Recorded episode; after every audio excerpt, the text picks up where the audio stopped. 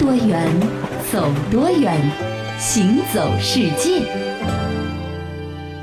行走世界，大家好，我是一轮。各位好，我是贾云。今天行走世界一上来的时候呢，和各位一起来分享到我们地球上生活的所有的动物当中啊，体型普遍最为庞大的一种叫鲸鱼。嗯，那今天我们来说到的呢，是它们当中长相非常奇特的座头鲸。这个座头鲸呢，它是一种徜徉在广袤海洋中的庞然大物。成年的座头鲸呢，它体长可以达到十几米之长，体重呢接近三十吨。那么像须鲸科的很多的成员一样，它们虽然说身体是非常庞大的，但是吃的东西呢非常。非常小，以这个磷虾等等的小型甲壳类生物为它们主要的一个进食对象，就是和蓝鲸的食谱基本上一样。没错。那看到这些特征呢，你可能会猜想，这个座头鲸啊，大概是那种与世无争的宽厚长者一样，嗯，是个在海中自由游荡啊，安享岁月流逝的这样的一种和平角色。是。但是许多的案例却表明啊，座头鲸呢其实是那种，呃，类似于梁山好汉的性格，喜欢挺身而出，路见不平拔刀相助。他们尤其呢就是喜欢在虎。虎鲸捕猎的时候啊，对虎鲸的这些猎物们施以援手，驱赶虎鲸，用来营救被捕猎的动物们。弟兄们，那儿有一头肥海豹，我们一起想办法把它宰了吧！大哥，小意思，保准让大伙儿半小时后吃上饭。同志们，刚才我侦察到一群座头鲸正要去追猎海豹。为了海洋的安宁，为了避免发生血腥惨案，现在轮到我们座头鲸大队挺身而出了。领导放心，我们一定完成任务。怎么又是你们？你们不吃海豹，别妨碍我们呢！完了完了完了，跟丢了跟丢了，海豹没有了。同志们，大家表现得很出色，任务顺利完成，现在返航。我们又没吃你们的孩子，你们座头鲸都是神经病啊！那座头鲸和虎鲸之间会有什么样的恩怨情仇啊？为什么座头鲸要一而再、再而三的这样的去找虎鲸的麻烦呢？嗯，有关的科学家的团队啊，专门进行了研究。虎鲸呢和座头鲸完全不一样。嗯，虎鲸是一种非常凶残的食肉的鲸类。对，它们呢常常是结伴而行的，就好像是狼群一样的会突袭猎物。嗯，这些猎手呢大致可以分为两类，其中一类呢主要捕食鱼类，而另外的一种呢则主要会捕食海洋的企鹅啊、海豹啊等等的这个哺乳动物，甚至啊是未成年的鲸类也在虎鲸的这个食谱之上。是的，那科学家们呢有记载的一百十五起虎鲸和座头鲸的冲突事件呢，对他们进行了一个详细的统计。这些事件呢发生在一九五一年到二零一二年之间，由这个遍布世界各地的至少五十四名的记录者提供了。其中呢既包括专业的研究者，也有呢一些业余的生物爱好者。他们发现啊，在所有的座头鲸干预的案例中呢，百分之九十五的虎鲸攻击对象呢都是哺乳动物。但是令人惊讶的是，近六成的冲突呢，其实是由座头鲸主动发起的，就是人不犯我，我也要犯人这种感觉。他们甚至会从几千米之外的地方匆匆的赶来，去干扰虎鲸的捕猎行为。而且呢，无论虎鲸的猎物是什么，他们都得管上一管。是的，目击者啊曾经看到过这样的一个事件，就是有一群虎鲸呢正在追杀一对灰鲸母子，然后啊有一只座头鲸是突然出现，发出了吼声召唤同伴，随后呢就出现了多达四只甚至。更多的座头鲸，他们协力呢赶走了虎鲸，而灰鲸母子呢也是得以幸存。嗯，而且这样的这个营救行动呢也不算是一个个案啊。比如说有一只雄性的座头鲸呢，曾经在一九八八年的时候被拍摄到参与营救一只北海狮，而在二零零三年呢，他又和虎鲸勇敢争斗，那么解救了另一只北海狮，被围观群众呢是再一次拍到。后来研究者呢仔细比对了两张照片，确认了说这只座头鲸呢就是十五年前的那只英雄。仗义的座头鲸，所以说啊，北海狮其实应该给他颁发一个匡扶正义的锦旗啊，来表彰他对北海狮深沉的博爱和对他们的援手相救了。对，当然了，这个座头鲸针对的对象呢，也不仅仅只有虎鲸啊，它针对的是海洋当中一切可能有捕食行为的这个鲸鱼。嗯，那比如说像泥虎鲸啊，还有领航鲸啊，因为也会对包括座头鲸在内的其他鲸类的幼崽发动攻击，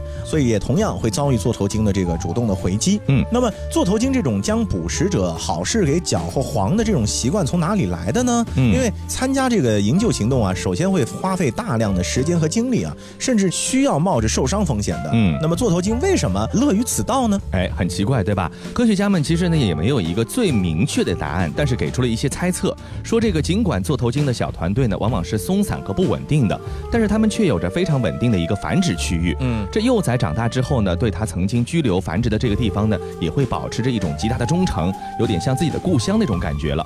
因此呢，保护别的座头鲸的幼崽呢，也会有利于繁殖海域的稳定，维持这样的一种状况。那为它们的进一步的繁殖栖息呢打下一个基础。那至于说对其他物种的保护呢，有些科学家们的认识是这样的：或许只是因为闲得无聊而已，其实也并没有什么非常具体的目标和明确的这个对象，对吧？海洋当中也不颁发这个红旗手啊、勋章之类的。而且关键是座头鲸把它赶走了以后，也不会说去捕猎这个虎鲸，把它们吃掉，对吧？那么于是呢，对于这个座头鲸来说，反正它们和虎鲸的搏斗中呢，其实呢也是比较占上风的，很少受伤，对的。所以说也就不介意把种群内的互助行为呢扩散到了其他物种之间啊，广施博爱。那搞不好呢，完全是因为他们想找一个乐子消遣一下，锻炼锻炼筋骨，小试身手罢了。那座头鲸在海洋当中闹事儿呢，这基本上啊，还属于是一个可以被闲来无事的事情。是。那在咱们生活当中有很多闹的这个习俗啊，确实有着不同的影响。嗯。那么在我们中国有很多地方呢，都有着这个闹伴娘的习俗啊。前一阵子挺长时间了，就是那谁结婚的时候，柳岩被闹了一下。是。然后就把这个习俗呢也给搬出来了啊。那往往有的时候呢，其实确实啊，闹的习俗玩笑开过头了呢，就会引发一些不愉快。嗯。这个时候啊。参与玩闹的宾客呢，往往会以传统婚俗为由啊，自己也没有办法啊，必须要配合参与这种借口呢，为自己开脱，并且呢，觉得最多就是玩的过分了一点嘛。那么他们的辩解的道理是不是真的成立？中国传统婚俗当中关于这个闹伴娘啊，究竟有没有这种说法呢？嗯，我们来研究一下啊。那其实，在咱们中国的传统历史上呢，确实有这个闹伴娘的婚俗传统，但他闹的伴娘呢，和今天咱们说的这个伴娘呢，完全不是同一回事儿，而是一种很难。重现的一种特殊的职业。那中国古代的伴娘的历史呢，其实可以追溯到很远很远的先秦时期。是的，据仪礼的规定啊，在婚礼当天呢，陪伴出嫁新娘的呢是一位母和数位的应。母是什么呢？嗯，就是新娘的老师，负责教授新人一些基本的礼仪。而这个应呢，则是一般由新人的侄女儿或者妹妹充任，他们呢会跟随新娘到夫家协助啊，一起来这个操持婚礼。嗯，但是接下来呢，他们却要在婚礼结束之后。也嫁给新郎哦，这就是先秦的，这属于应妾制的一种婚俗。是的，嗯，那到了秦汉以后呢，这种亲属陪嫁的应妾婚呢，逐渐消亡了。女方家的奴婢呢，接下了和她相对应的一个角色，那俗称就是陪嫁丫鬟。哎，一直呢延续到了近代，和这个应相关的伴娘的角色呢，逐渐逐渐的剥离开来。到宋代开始呢，这样的一个角色都完全由职业女性给充当了，就是专门有这样的一个工作了。是的，两宋以来啊，随着商品经济的发展和社会的进步呢，富贵人家的女佣啊，大多已不再是人身衣服的这个奴婢了，嗯，而代之以契约雇佣的关系，是俗称女使，就是给你签合同的，对吧？那这就助长了女性职业的一个大发展。伴娘呢，也是此时发展起来的女性职业人的一种。熟知婚姻嫁娶中的一整套的礼仪习俗，被富家取用，以此呢作为谋生的一种手段，是类似于咱们现在的这个什么这婚庆公司的里面的这个司仪之类的，对对对，就是给你这个全程保驾护航，不要让你出错，对吧？那进入明清呢，这个伴娘的职业化程度呢是进一步加深了，各个地方呢都发展出了不同的特色，这个名称呢也是多种多样，比如说有喜娘、伴房娘、送亲太太、送女客、送嫁娘、倩娘母、陪嫁母、指导妈等等各种的称谓。那除了能够熟练的操持婚礼的仪式之外呢，这个时期的伴娘呢，还常常被赋予一个重要的任务，就是在必要的时候呢，要传授给新婚夫妇一些基本的常识，并且呢，安抚他们紧张的情绪，以免啊新人在陷入洞房花烛夜的时候呢，出现一些尴尬的情况。这是生物老师课上教的，他们也得学一点点。没错啊，那么被宾客闹的伴娘呢，也是由这样的一种职业伴娘呢衍生出来的。那么据记载呢，各个地方呢曾经都出现过一种职能和要求都非常特殊的伴娘，比如说。苏州出现的一些喜娘，就由一些这个年少美艳的年轻女性来担任；而湖南衡州请伴娘，除了貌美之外呢，还要具备才艺。那如此一来呢，每一次结婚啊，请伴娘呢，就是一笔非常大的花费了。是的，那么到了那个时候为止呢，伴娘的角色呢，也就成了这个闹洞房时候啊新娘的替身了。嗯，因为既然是花钱雇来的嘛，那自然你的任务要多一些。是，闹洞房呢是一个至少有着两千年历史的婚礼保留节目，但是啊，在东汉时期呢，就有人其实曾经批评过。过，说他这个闹洞房的习俗呢，其实是恶俗。是说闹房之人啊，手持木棒在大庭广众之下用污言秽语戏耍新人，实在是有失体统。嗯，那和后世相比呢，这种早期的闹法多少还算文闹的，语言上的闹，对吧？嗯到了北朝还有隋唐时期呢，流行在女婿啊回拜岳父的时候呢，女方要全家出动，手持这个器械来痛打女婿，以此为乐。嗯那如果呢是恰恰逢了饮酒过量的时候呢，往往会失手把人打伤，严重的时候呢还闹出过人命，这就是明显成了武闹了，暴力行为了，对对吧？那和北朝相反呢，南朝的婚俗呢则更喜欢折腾新娘，在第二天拜见公婆的时候呢，客人啊就会站在一边询问新娘子一些比较羞愧的隐私之事，如果不回答呢，就会遭到鞭打，甚至被倒挂起来。那此后呢，历朝历代的闹洞房习俗呢，真的是一直没有停止过。那有钱人家就觉得这样的话呢，真的是对自己的家里的孩子，或者说女婿啊，或者说媳妇儿呢不太好，嗯就雇了一些职业的伴娘，作为呢帮助新娘从婚礼全身而退的一个有效的战术。所以说，闹伴娘的习俗呢，就一直到近代还在流行之中。对了，到了九十年代后期呢，伴娘又出现在了中国的婚礼上啊，但这个时候他们和任何意义上的传统伴娘都没有任何的继承关系了，是，而是婚礼当中和伴郎一起充当新人仪式性的随从的西式的伴娘。是的，担任者呢一般是新娘的亲朋好友啊，或者说同学闺蜜，通常呢也都是未婚的身份。对。那一直到现在呢，其实我参加这么多婚礼啊，闹新人、闹洞房的事情确实越来越少了。对对对可能大家的意识意识不一样了，是也觉得这没啥意思。你你结婚的时候别人闹你，那别人结婚你去闹，这一报还一报，冤冤何时了啊？哎，没有什么意义啊。嗯而且呢，现在呢，就是说你要是被别人邀请去当伴娘的话，你会觉得特别的开心，不会像以前这个古时候的时候觉得非常的紧张了。是因为这个时候往往会给你增加了一些择偶啊、求这个男朋友的渠道和机会了。没错。It's a beautiful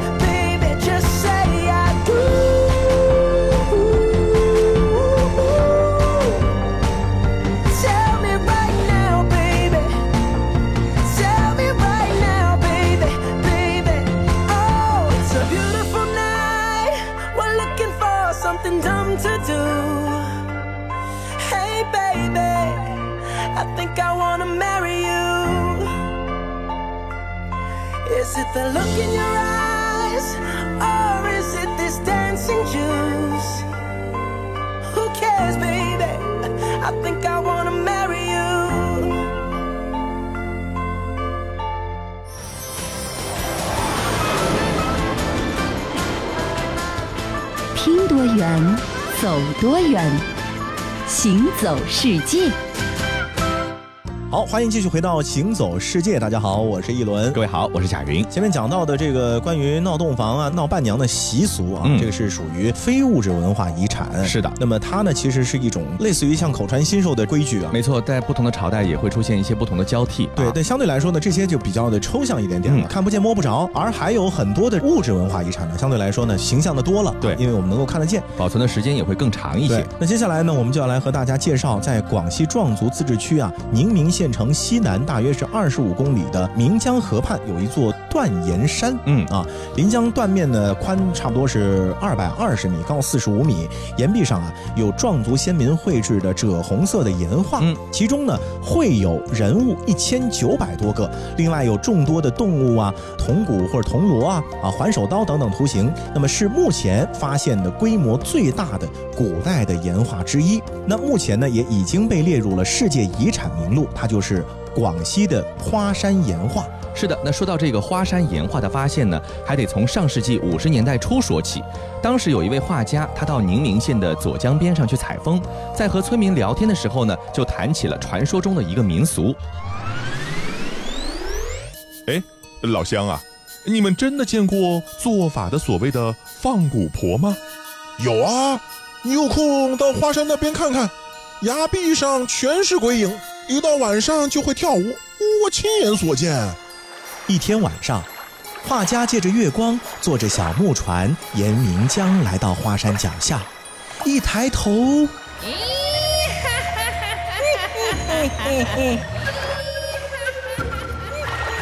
哎呀，我的娘哎，这上面是什么东西？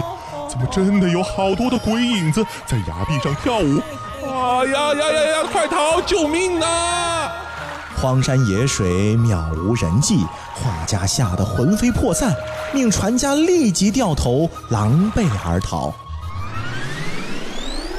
后来啊，这个消息呢就传得很快。那所谓的花山鬼影呢，越传越神。那相关部门呢就去调查了，以后就宣布啊，其实这个广西宁明花山上发现的大规模的壁画呢，是这个在石头上雕凿的古人雕凿的画而已。啊，这不是鬼影。对啊，那所谓的鬼影是什么呢？就不过是晚上啊，月光下呢，这个风吹叶动，加上木船摇晃，产生了一些错觉。动的呢其实是树叶，而不是壁画。对然后呢，你觉得这个风声在一吹呢，就感觉更加的恐怖阴森了。关键是你心里害怕，是。所以一有动静你就觉得是鬼了。哎。那随后呢，考古工作者先后啊，在崇左地区左江流域的宁明县、龙州县、江州区，还有这个扶绥县境内呢，是绵延二百五十公里长的陡峭的崖壁上啊，发现原始岩画群两百多处，其中呢，以宁明花山岩画的分布呢是非常的密集，嗯。图像很多，画幅也特别大，并与其所依存的山体、河流、台地共同描绘了一部宏大的关于落月文明的画卷。是的，这里说到了一个落月文明，那它到底是什么时候的文明？嗯这个花山岩画是什么时期的这个作品？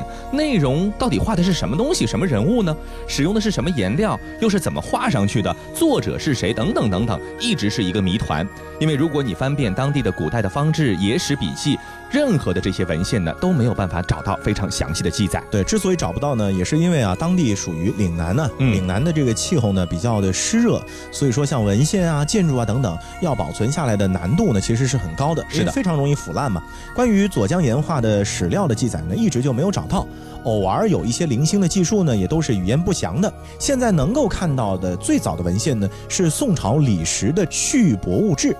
二广深溪，石壁上有鬼影，如淡墨画。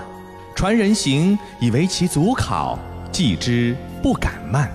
那另外呢，在两部明朝人写的笔记里啊，也找到了只言片语，一个呢是张牧的《艺文录》。广西太平府有高崖数里，现兵马持刀杖，或有无守者。周人借五指，有言之者则患病。还有一个是黄定仪的《考辨随笔》，沿溪三十六峰，皆山岸壁画也。一直到清末的《宁明州志》啊，才有了比较详细的文字。花山距城五十里，峭壁中有生成赤色人形，皆裸体，或大或小，或执干戈，或骑马。未乱之先，色明亮；乱过之后，色稍暗淡。又沿江一路两岸崖壁如此类者多有。一九八六年的时候啊，北京大学考古系年代测定实验室通过对花山图像的碳十四分析啊，确认这个岩画年代呢产生在公元前四百二到公元一百六十五年左右。嗯，也就是我们国家春秋战国一直到西汉的这段时期。是。现代科技呢，同时也检出了绘画颜料的主要成分呢是氧化铁，嗯，并且啊，在颜料中使用含有植物性胶结材料或者是植物树叶的粘合剂，哦，都是一些比较天然的这个材质。对的。那虽然说岩画的年代呢，我们可以用科学方法测定出来了，但是岩画的内容呢，却一直存在争议。嗯，那有一种理论认为啊，这个岩画呢是古代民族首领用以显示统治力量、宣扬自己文治武功的，相当于功德画啊。这个岩画的分布呢，其实也显示了当时的部落的联盟的一个范围，同时也象征了各个大小部落头人的这样的一个权利。对，那这是一种说法。嗯，另外有一种说法呢，比较的靠谱，认为啊，古人绘制花山岩画呢，是为了祭祀神明。嗯，当时人们的原始宗教崇拜呢，非常的虔诚啊，对祭祀活动呢，也是非常重视的。是，那每逢祭祀呢，都要消费大量的人力物力。那即便如此呢，他们还是觉得啊，不足以表达自己对于神明的供奉。嗯，于是呢，就把祭祀的场景呢，描绘在了岩壁之上，用岩画打造一场永不落幕的祭礼。哎，那除此之外呢，专家们还提出了誓师、庆功、镇水等等各种各样的理论啊。尽管说每一种理论都能够自圆其说，但是因为没有任何确切的史料加以辅佐，所以只能够认为是一种假说。那刚刚说到的两种呢，相对来说更靠谱一点点。没错，嗯，那我们说到了有一些的这个物质文化遗产呢，是传承了当时的某一个特定历史时期的我们人的这个所作所为啊，生活状态。但是也有一些文化遗产呢，它是随着人的迁移呢，会从它的原住地一直迁徙到一个完全跟它不相关的地方。哦，你比如说接下来咱们提到的黔中南这个地方的屯堡文化呢，就是其中之一。是这提到黔中南啊，人们总是会联想到大山中的少数民族的寨落、神秘的习俗、难懂的方言和精美的一些手工服饰。是在贵阳向西七十余公里的安顺西秀区平坝镇一带的山谷盆地里面啊，就掩映着一片石头的世界。嗯，石头的瓦盖、石头的房子、石头的街、石头的墙和碾子，这就是著名的屯堡村寨。说到这个屯堡村寨呢，咱们还得把这个日子呢往前推到明朝洪武年间。嗯，在洪武十三年，当时云南的梁王巴扎次瓦尔密呢是进行了反叛，明太祖朱元璋啊就派三十万大军呢平定叛贼。经过这次事件呢，他就意识到啊，说这个稳定西南边疆呢是非常重要的，于是就命三十万大军就地屯军，一个个屯堡村落呢就逐渐形成了。这个屯堡建筑呢是有着强烈的军事色彩的，一户建筑其实就是一座堡垒啊，哦，可以各自为阵，也可以相互支援。就是有点像这个碉楼。哎，是的。嗯那么这些古城墙、古建楼、古巷道、民宅呢，至今仍然保存良好。而这个地区的汉族后裔呢，也是保留着自己在语言、服饰、食物还有习俗上的旧制。所以说你在贵州的石阶小巷中呢，可以看到梳着凤阳头、穿着汉风镶边宽袍的妇女呢，挑着茶在这个街道上行走。哦，还挺复古的。是的，那在少数民族风情见长的贵州啊，这些固守汉族习俗的寨落呢，就成了另类的一种民俗的标本了。是，呃，人们称这种屯堡的文化叫明代历史的活化石。嗯，文化民俗爱好者啊，都可以在这个砖木草木间呢，是读出当年调北征南、改土归流这些边疆大事的心意。嗯，也能够在流水、集市和美食的簇拥之中，体会香油的乐趣。是的，那屯堡的代表呢，云山屯的城门呢，它开在大山深处，后门呢，则可以穿过幽暗的玄祖洞，直达山脚的本寨。这里呢，就保留了屯堡最典型的瞭望塔和寨墙，那也是开发最完善的景区之一。你在景区外的博物馆呢，还可以详细的了解更多的屯堡文化。是的，那么同在西秀区的鲍家屯村啊，也是同样的历史悠久。嗯，早在一三六九年呢，鲍氏的始祖在这里就复刻了故乡徽州的村落。嗯嗯，这是屯堡中和水关系最密切的一处地方。村中呢，还有八卦阵一般的迷宫网路，各区以青龙、白虎命名。每年正月十七啊，延续旧俗，举办抬汪公菩萨的活动。如如果说想观察原生态中的安顺民俗呢，可以前往九溪，那里呢是一座露天的博物馆。街上的银器、铁木作坊，至今仍然保留着古老的石头柜台。是的，那其实来到安顺呢，不可不看旧州，它呢曾经是安顺这个地方的政治文化中心。这里呢以美食见长，比如说像辣子鸡、甜饭、山药、羊肉粉都是招牌菜式。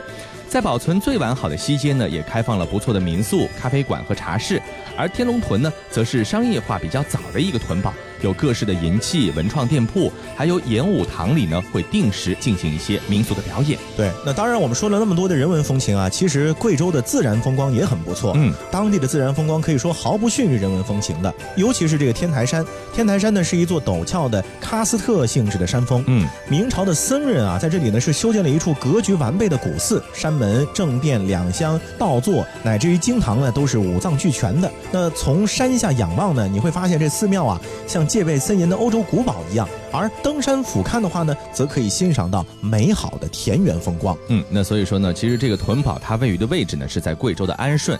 那说到安顺呢，其实咱们想到的就是咱们中国的著名的大瀑布黄果树瀑布。那今天呢，如果你再去往安顺旅游的话呢，别忘了去看一下贵州的屯堡文化。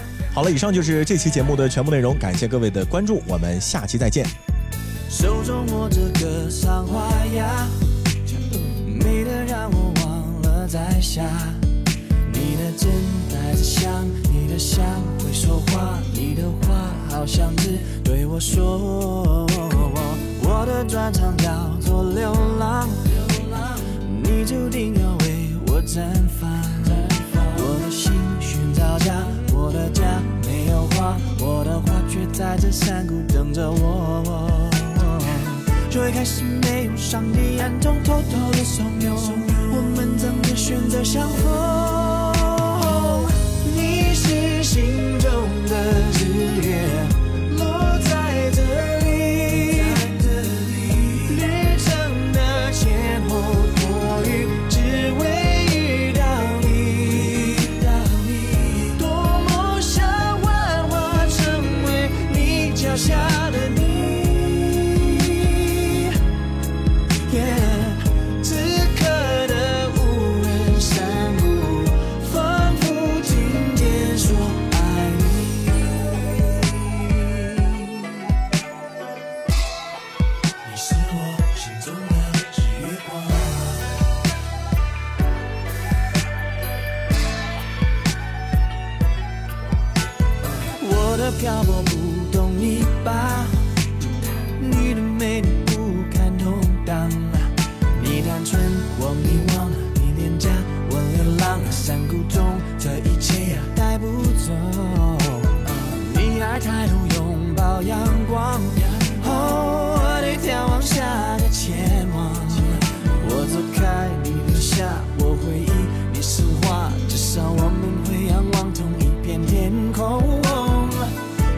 是没有上帝暗中偷偷的怂恿，我们曾经选择相逢。